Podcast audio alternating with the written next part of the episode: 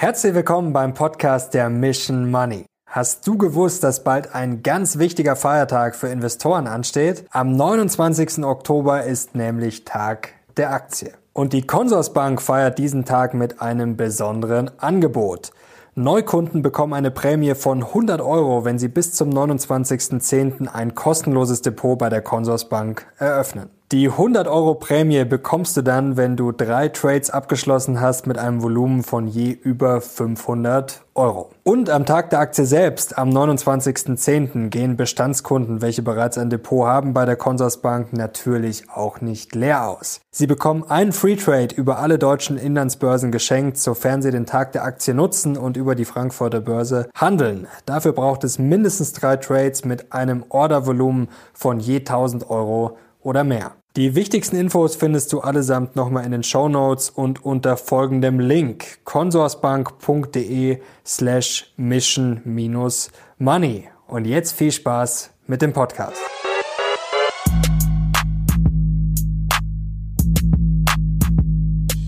Wir sind heute zurück mit einem hochkarätigen Gast. Er ist einer der bekanntesten Fondsmanager Deutschlands. Herzlich willkommen zurück, Hendrik Leber. Guten Tag. Freut mich sehr, lieber, dass Sie wieder bei der Mission Money zu Gast sind. Jetzt wollen wir am Anfang Ihnen gleich mal das Leben ein bisschen schwerer machen. Und zwar habe ich sieben Fragen zu aktuellen Themen und würde Sie bitten, dass Sie mit Ja oder Nein antworten. Legen wir gleich mal los. Steigt die Inflation weiter? Ja. Unterschätzt die Börse die Probleme mit den Lieferketten? Nein. Steigt der Ölpreis bald über 100 Dollar? Ja. Platzt die Blase in China? Nein. Gibt es eine Jahresendrallye an der Börse? Ja. Steigt der Bitcoin in diesem Jahr noch auf 100.000 Dollar?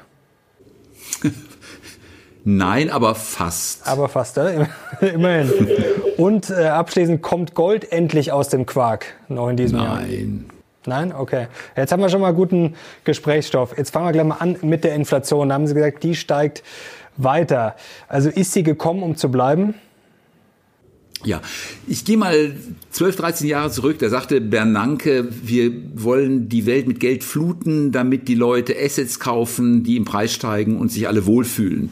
Das ist passiert. Also die Güter, also die Preise für Investitionsgüter, für Börsengüter sind alle gestiegen. Und wir sehen eben auch bei den Verbrauchsgütern, dass da die Preise steigen. Also Mieten sieht jeder. Die Fahrt zur Arbeit ist teurer geworden, die Bahn erhöht die Preise, das Benzin ist teurer geworden, eigentlich wird alles irgendwo im Moment teurer. Äh, die Lebensmittel werden teurer.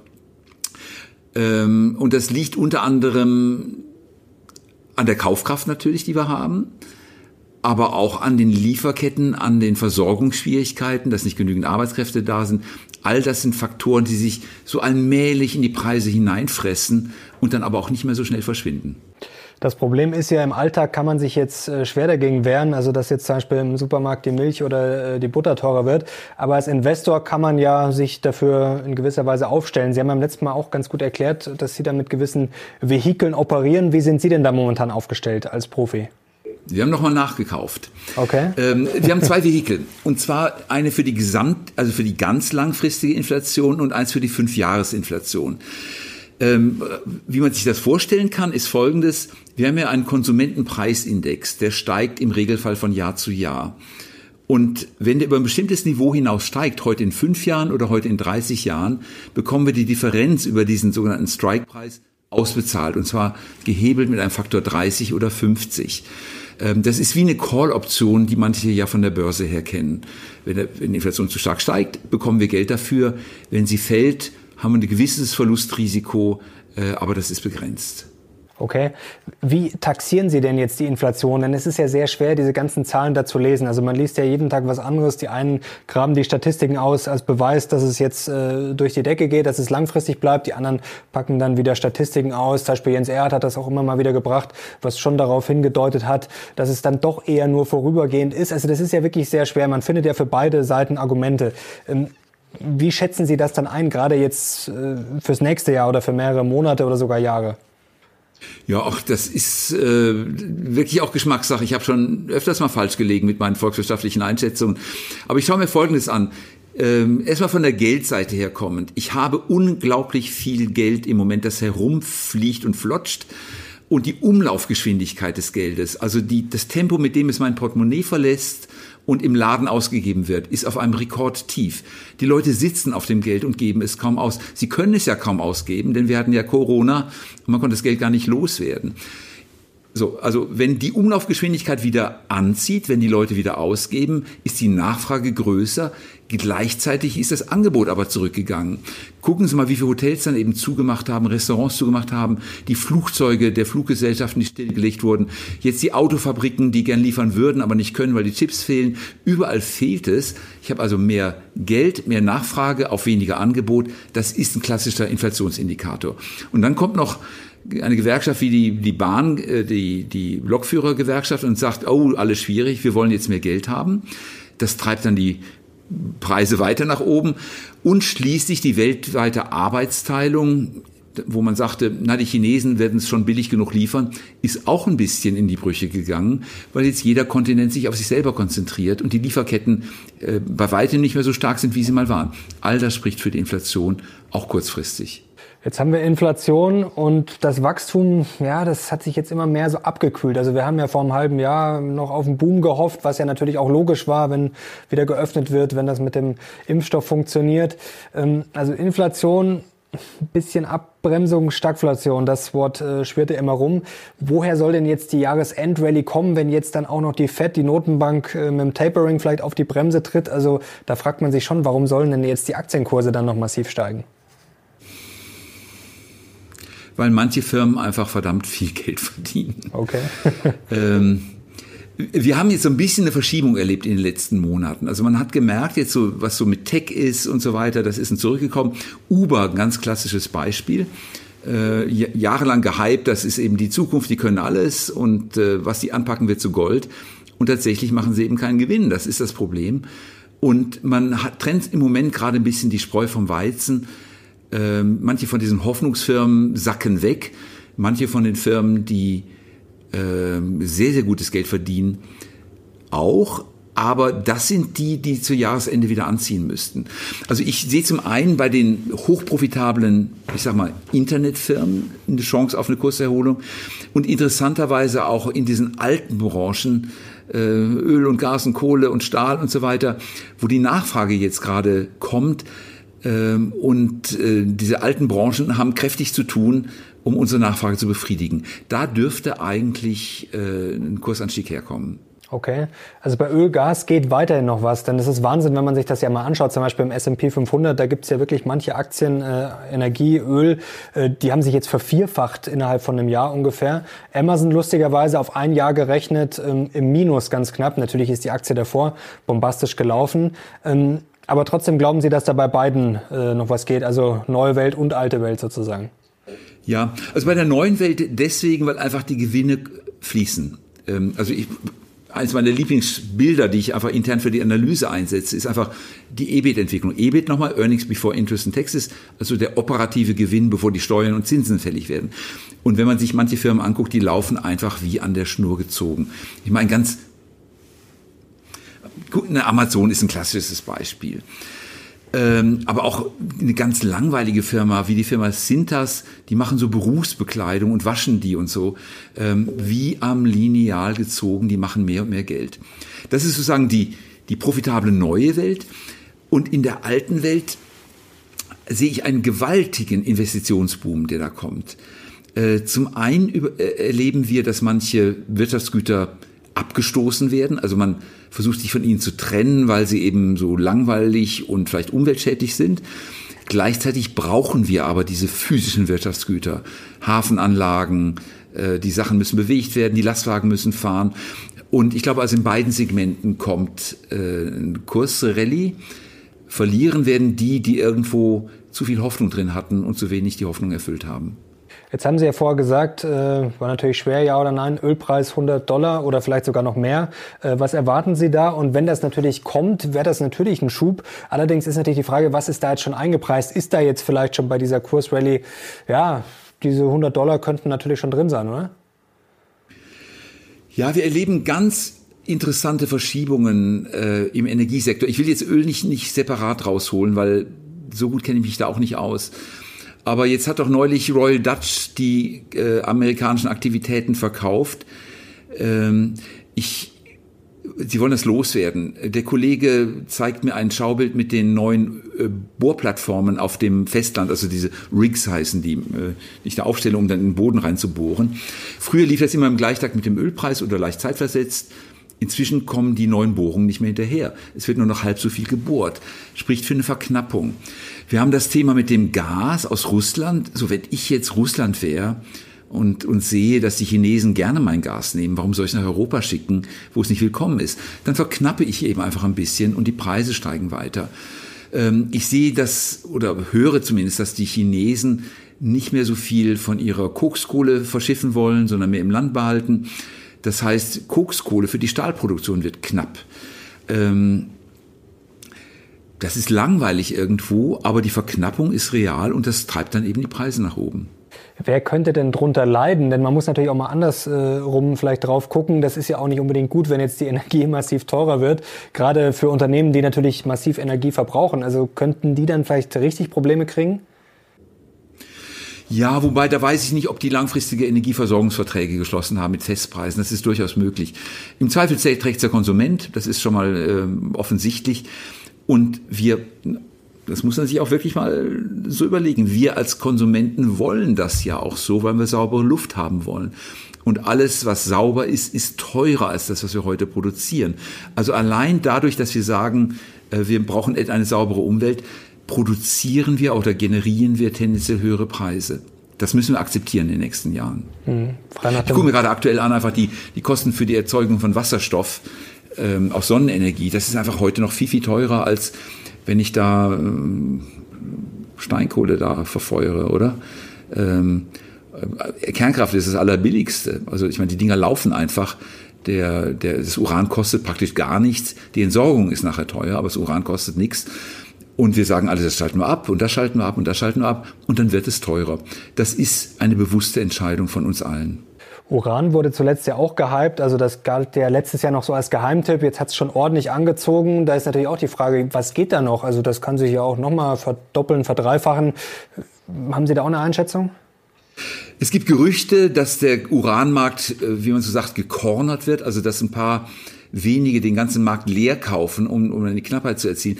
Ich lese drüber, ich finde es interessant. Ähm, ich bin selber aber dummerweise in den Rohstoffmärkten nicht gut zu Hause. Wir dürfen nicht vergessen, die Rohstoffmärkte sind überhaupt nicht so reguliert wie die Aktienmärkte zum Beispiel. Da kann ich Kartelle bilden, Preisabsprachen, Frontrunning betreiben. Äh, es wird nicht sanktioniert. Und die Negativbeispiele, äh, wo ich sehe, das funktioniert häufig dann eben doch nicht, sind für mich eben die Silber, äh, das Silbercornering der Brüder Hand in den 80er Jahren. Die dachten, jetzt haben sie den Markt im Griff und dann kollabierte das alles. Die gingen pleite daran. Oder auch der Kakaomarkt, wo, äh, wo ich mal die Leute getroffen habe, die den Kakaomarkt leer kaufen wollten. Und da wurden die Spielregeln geändert und das ging äh, nicht gut aus. Und so kann es auch sein, dass im Uranmarkt dann die Preise irgendwann wieder kollabieren, weil das Spiel nicht funktioniert hat. Aber ich bin in den Rohstoffmärkten nicht gut zu Hause. Wollen wir nochmal zu den Lieferketten kommen? Da haben Sie vorher gesagt, das ist jetzt nicht äh, unterschätzt. Allerdings beschäftigt uns das jetzt schon lange. Also man hat das Gefühl, ja, letztes Jahr war es klar, dass es noch äh, gewisse Bauchschmerzen gibt, aber irgendwie wird das Problem jetzt auch nicht so richtig gelöst. Also wenn sich das weiterhin hinzieht, ähm, ist das nicht schädlich. Also natürlich für manche Unternehmen ist das ja auf den ersten Blick gut, wenn man dann ja, äh, eine hohe Nachfrage hat und das Angebot vielleicht begrenzt ist. Aber wenn man irgendwann gar nicht mehr hinterherkommt und äh, das Zeug gar nicht mehr verkaufen kann, sage ich mal, ähm, das ist doch auch nicht gut, oder? Zum Beispiel jetzt bei Chips und Co. Da habe ich aber die Frage nicht ganz verstanden. Also könnte das nicht dann richtig nach hinten losgehen? Also auf den ersten Blick ist es natürlich für die Chip-Hersteller gut, wenn man sagt, ja, die haben jetzt äh, sozusagen was, was sehr begehrt ist. Aber wenn überall die Lieferketten klemmen und man wirklich dieses Angebot überhaupt nicht mehr befriedigen kann und es an allen Ecken und Enden fehlt und eigentlich alles irgendwie schief läuft, also dann ist das doch für die ganze Weltwirtschaft und auch für die Unternehmen nicht gut, oder? Da müssen doch irgendwann auch die Gewinne dann, äh, ich mal, einkrachen. Ja, wobei das ganz lange Zyklen sind. Äh, was ich, warum ich gerade nachgefragt hatte, Sie haben so eine Art Bösartigkeit unterstellt bei den Lieferanten, aber das ist es ja nicht oder vielleicht eine kleine Spur nur. Nee, nicht Bösartigkeit, also schon, dass es einfach halt dann äh, Probleme gibt, die nicht so gelöst werden können. Aber gucken wir uns mal die Siliziumseite an. Äh, ich war mal in einer, in einer Fabrik, wo, wo die Siliziumkristalle und auch ähm, äh, Saphirkristalle gezogen wurden. Das sind ja so zylindrische Dinger, da ist praktisch wie ein äh, Kerzendocht, und dann zieht man das raus. Und die Bildung des Kristalls, Kristalls hat einfach eine bestimmte Geschwindigkeit. Da kann ich nicht schneller ziehen und dann kommt er schneller raus. Und wenn wir einfach letztes Jahr, wenn alle nicht bestellt haben, oder, und da sind eben die Autohersteller auch besonders sadistisch, die sagen einfach, äh, äh, wir haben zwar bestellt, aber wir nehmen es nicht ab, guck doch, wo du bleibst, dann fehlt das einfach in der, im Weltangebot. Das kann ich nicht mehr reinholen und darum ist es relativ natürlich, dass es eine Verknappung gibt. Die Folge ist nun, dass wir mehr Investitionen erstmal haben. Der Chef von Intel war ja neulich in Europa, Pat Gelsinger, und hat gesagt, er will hier eine 10 Milliarden Fabrik hinsetzen und insgesamt will er 10 Fabriken A 10 Milliarden Investitionsvolumen in Europa hinsetzen, hinstellen. Daran sieht man A, Rieseninvestitionen, die da anstehen, B, eine Re-Regionalisierung und C, möglicherweise Überkapazitäten in den nächsten Jahren. Aber das braucht viel, viel Zeit, bis das kommt. Aber Sie sind da grundsätzlich jetzt eher entspannt, sehen das äh, nicht als äh, ja, großen Schock, der da noch kommen könnte, sondern Sie haben gesagt, eher Jahresendrallye. Im Zweifel haben Sie äh, da Ja gesagt. Ähm, aber müssen wir erst ja, gut, weil ich, ich kann ja auf der, auf der äh, Angebotsseite einfach dann die Produkte teurer machen. Also auch wenn ich nicht schuld bin als, als Unternehmen, ähm, aber wenn die Ware knapp ist, dann gehen die Preise eben hoch. Auch wenn ich nicht für den Container selber verantwortlich bin, der, der leer gerade äh, irgendwo herumsteht. Jetzt hat die Börse zuletzt ein bisschen gerumpelt, wobei man natürlich immer sagen muss, wir jammern auf sehr hohem Niveau. Also man kann jetzt nicht gerade sagen, dass es ein schlechtes Börsenjahr ist. Äh, gefühlt ist sowieso die Stimmung irgendwie schlechter, oder? Also ist das eigentlich so ein Anzeichen dafür, dass es jetzt eigentlich fast nach oben gehen muss? Weil irgendwie meckern alle gefühlt immer. Also man von Euphorie kriegt man wenig mit, oder? Nee, euphorisch ist ja niemand im Moment. Ähm, ich glaube, vorsichtig sind sehr, sehr viele Anleger. Also das Gefühl, äh, was ist belastbar, wenn es mal ein bisschen hart auf hart kommt, wo kommt wirklich noch Geld rein und wo kommt kein Geld rein, äh, das spüre ich an verschiedenen Stellen. Ähm, was ein bisschen sich drauflegt natürlich auf den Märkten ist die, die Sorge um die Zinsseite. Äh, ganz, ganz klassisch, die Inflation geht hoch, dann ziehen die Notenbanken die Zinsen so ein bisschen an, um die Wirtschaft runterzubremsen. Nur wenn die Inflation hochgeht, wegen Lieferkettenproblemen, dann kann die kann die Finanz, äh, also können die Notenbanken machen, was sie wollen. Sie werden die Lieferketten nicht beschleunigen können dadurch. So, und das ist aber die Sorge, dass erstmal diese Initialreaktion kommt, äh, Zinsen hoch, äh, Geldmenge verknappen. Ähm, und das ist die Sorge, die im Moment so ein bisschen die Euphorie bremst. bremst. Tatsächlich wird man vor, äh, feststellen müssen, dass dieses äh, Steigern der Zinsen, Verknappen des Geldes nicht funktionieren wird. Aber trotzdem jetzt das Stichwort Tapering, das wird jetzt auch schon seit Wochen gespielt. Ähm, muss das irgendwie erst noch raus, dass dann sozusagen die Bahn wieder frei ist? Also muss das erst irgendwie jetzt dann endlich bekannt gegeben werden? Ähm, vielleicht nochmal so ein kleiner Rückschlag und dann geht's wieder hoch. Oder wie sehen Sie das? Ja, so ungefähr. So ungefähr sehe ich das auch. Mhm. Aber nochmal, was heißt Tapering? Ähm, das ist Integralrechnung für Finanzleute. Die Schulden sind heute auf dem Stand A um von Stand A zu B, von A nach B zu kommen, muss ich ein Ankaufsprogramm haben. Heute fährt die Fed mit einem bestimmten Tempo von A nach B, nämlich etwa mit 150 Milliarden pro Monat, kauft sie an. Tapering heißt nur, sie fährt etwas langsam, aber kommt trotzdem immer noch auf einem höheren Schuldenniveau an. Was wirklich wehtun würde, wenn die wirklich sagen würde, wir wollen die Schulden ähm, äh, wir wollen nicht weiter Schulden ankaufen, sondern möchten uns das Geld wieder ausbezahlen lassen. Also Rückwärtsgang einlegen, um wieder zum Ausgangspunkt zurückzukommen. Davon sind wir ewig weit entfernt. Und was interessant ist eben der Arbeitsmarkt. Wir hatten gerade über den Gütermarkt gesprochen. Äh, gute Leute oder qualifizierte Leute sind einfach knapp im Moment. Mir fällt das auf. Ähm, ab und zu gehe ich mal ganz gern essen äh, und lasse dann auch Geld liegen. Der Service ist schlechter geworden. Äh, da sind eben, da hat man Küchen- oder äh, Servicepersonal, die, die kennen ihre eigene Speisekarte nicht, wissen nicht, dass ein Champagner aus Frankreich kommt und nicht aus Italien. Und man merkt plötzlich, das sind alles angelernte Kräfte, die da aushelfen, weil die alten Kräfte nicht mehr da sind. Ähnliches hören wir von den Lastwagenfahrern. Ähm, ich habe einen Satz gehört, dass die mehr Unfälle bauen, weil die eben die vereinfache das mal, aber die rumänischen Lastwagenfahrer, die wir in Deutschland hatten, sind nur noch teilweise da. Und es kommen ungelernte Kräfte, die nicht Auto fahren können. Ähm, und so merken wir überall eine Knappheit an, an qualifizierten Leuten in den USA in den Schnellrestaurants. Und diese Knappheit kann ich mit keiner Geldpolitik irgendwie beseitigen. Auch das geht in die Inflation hinein. Hm. In England äh, ist man ja momentan froh um jeden Lastwagenfahrer. Aber ist das vielleicht so eine unterschätzte Gefahr? Also die Arbeitsmarktdaten zuletzt, das ist ja auch immer so ja, fast mal kryptisch. Also die kommen raus und früher hatte man da entweder irgendwie ein positives, negatives Statement und jetzt weiß man oft gar nicht so wirklich, was man dazu sagen soll. Und wie Sie es äh, gerade schön erklärt haben, es fehlen einfach sehr viele Arbeitskräfte. Also die kriegen ja die Stellen gar nicht besetzt.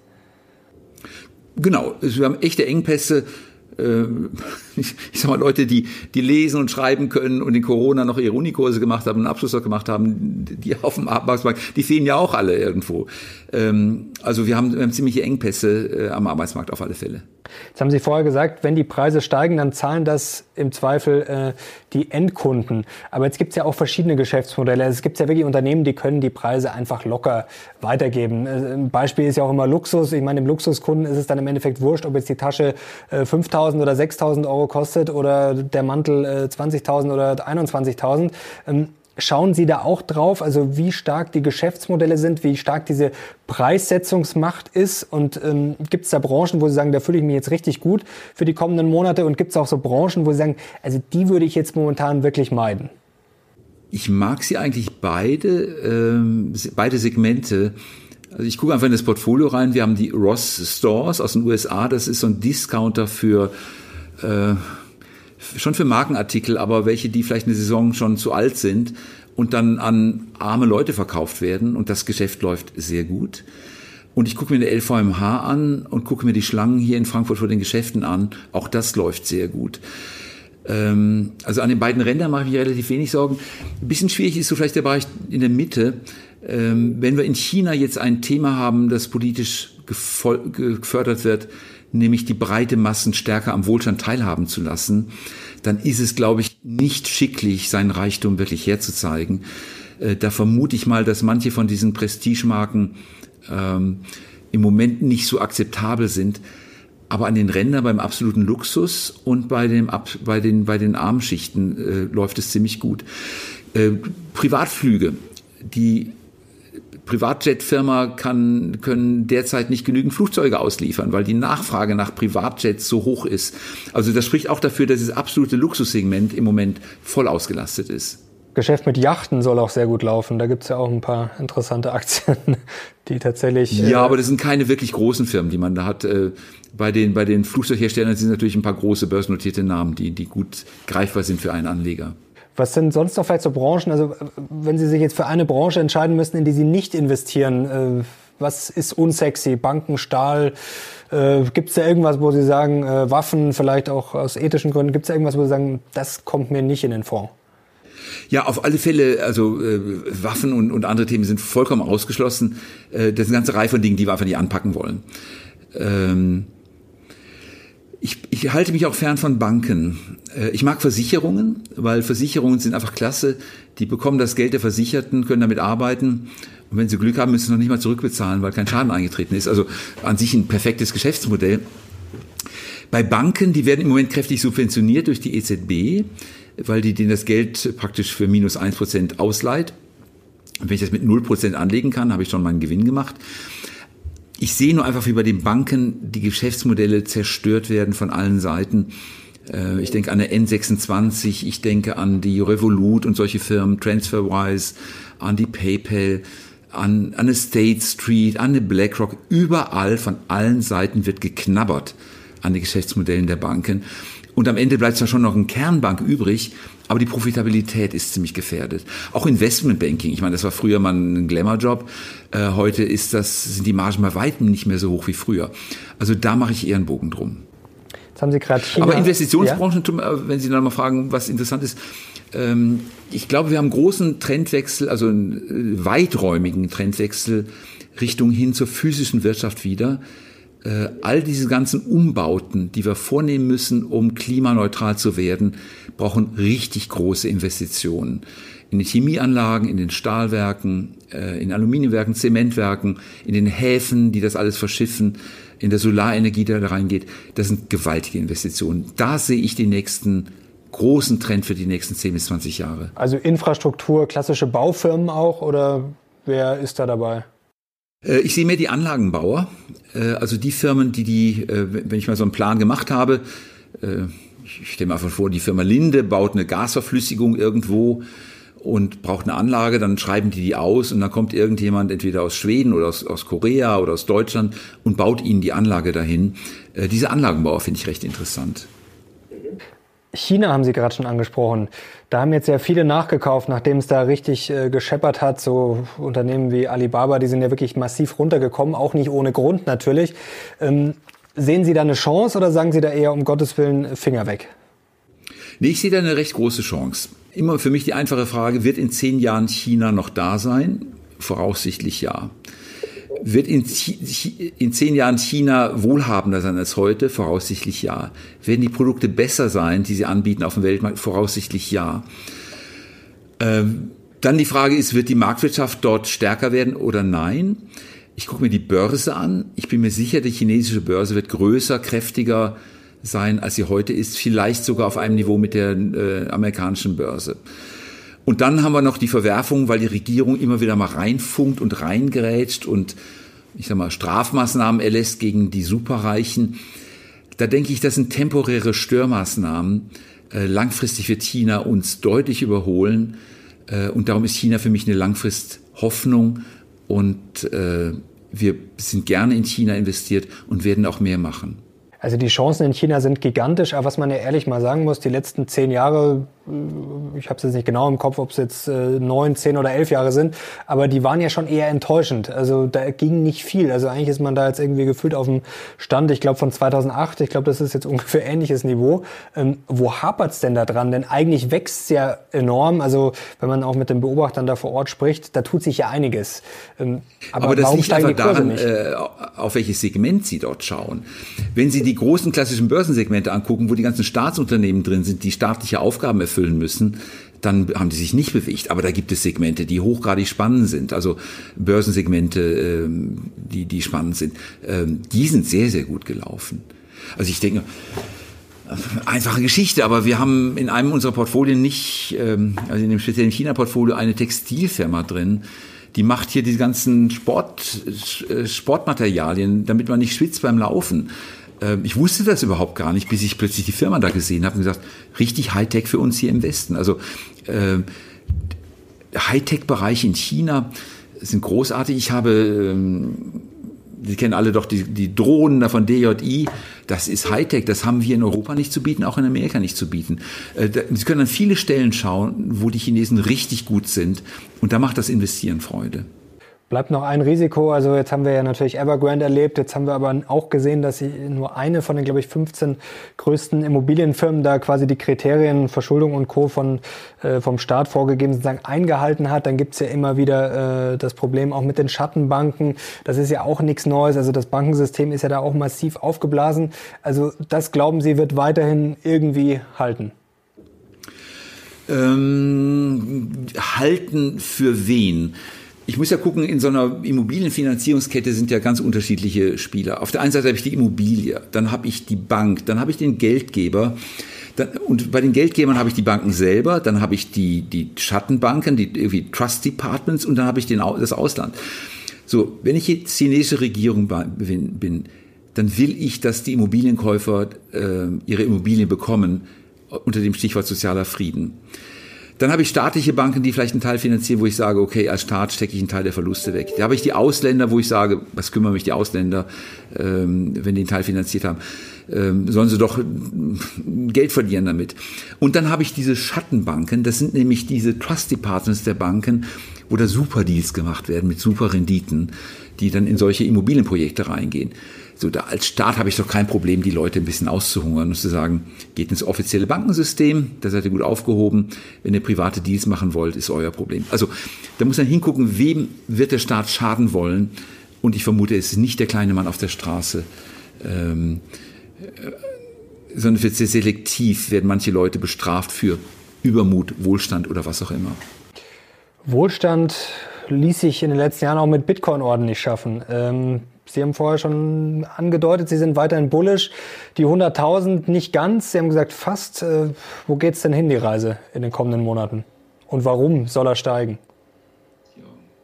Zunächst mal hatte ja äh, im letzten halben Jahr China versucht, äh, Bitcoin-Produktion auszuräuchern. Das ist auch erfolgreich gelungen. Ähm, damit ist das Angebot eigentlich ein Stückchen zurückgegangen, weil weniger Mining-Kapazität zur Verfügung steht. Und das kann man auch in den Statistiken sehen, dass da eben einfach die, die Anforderungen an das Mining ein bisschen zurückgenommen werden, automatisiert und die Kapazitäten zurückgehen. So.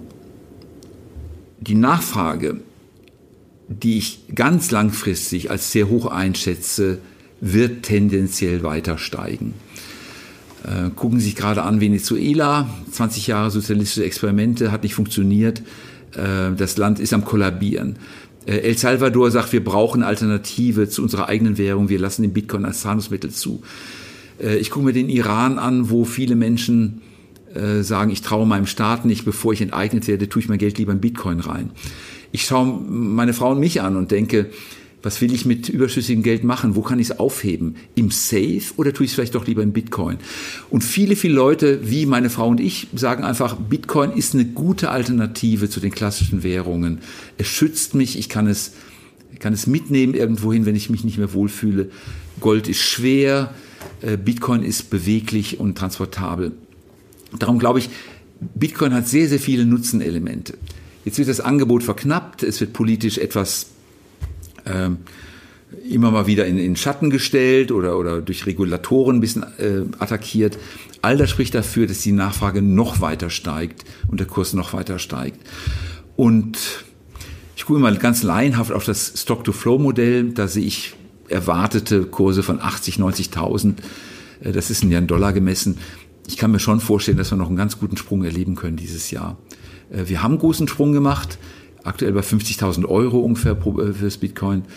Ähm, da geht noch ein bisschen was, aber 100.000 bis Jahresende, das wäre schon ein bisschen verwegen. Also Sie bleiben weiterhin trotzdem dabei. Ähm, wann sind Sie eigentlich zum ersten Mal eingestiegen? Also Sie sind ja schon seit äh, einigen Jahren investiert in Bitcoin. Vor fünf Jahren. Okay, das ist ja schon. Und damals stand da wo? Das ist, war ja noch relativ. Etwa 600. Ja, okay, ich habe bei 600. Also wir liegen da mit den, äh, mit den 50.000 äh, doch eher auf der Plusseite. Ja, das ist gar nicht mal so schlecht. Also herzlichen Glückwunsch. Bei 600, das ist wirklich dann schon ein sehr früher Einstieg gewesen. Auch alle, die natürlich noch deutlich später eingestiegen sind, haben jetzt auch dicke Gewinne. Warum klappt das denn beim Gold nicht? Sie haben vorgesagt, hm, Gold kommt nicht aus dem Quark. Warum sind Sie da nicht bullisch? Ja, ich bin generell, ich, ich tue mich immer schwer mit Rohstoffen. Ähm, der Kollege, der im Nebenzimmer sitzt und sich mit Gold gut auskennt, der sagte, heute gräbt man Gold bis etwa drei Kilometer tief im Boden aus, dann wird es sehr, sehr heiß da unten und es rechnet sich nicht mehr. Und ich habe ihn gefragt, und wenn der Goldpreis weiter steigt, dann sagte er, na gut, dann bohren wir eben ein bisschen tiefer. Dann geht man bis vier Kilometer runter und braucht dann vielleicht, ich weiß nicht, Klimaanlage oder was man da unten braucht, um das Gold zu fördern. Äh, das heißt, wenn die Nachfrage steigt, steigen die Förderkosten und es kommt mehr raus. Ähm, aber die ähm, steigenden Goldpreise führen zu steigender Förderung. Das senkt die Goldpreise wieder. Und so geht es immer in Zyklen auf und ab.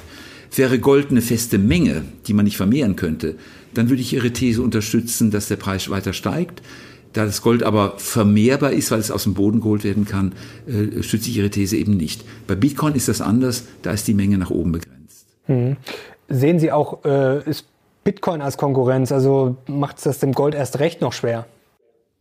Genau, ich sehe die beiden in, in voller Konkurrenz zueinander. Ich war eine private Erzählung, aber ich habe mit meiner Frau wirklich vor ein paar Jahren drüber gesprochen. Mit dem Papiergeld äh, wird das halten, kommt man da ran eigentlich, wenn man es wirklich braucht. Ähm, ich kenne die ganzen Geldwäsche-Themen, wenn ich plötzlich mit Geld dann zum Schalter gehe, darf ich das überhaupt ausgeben oder muss ich irgendwelche Fragebögen ausfüllen?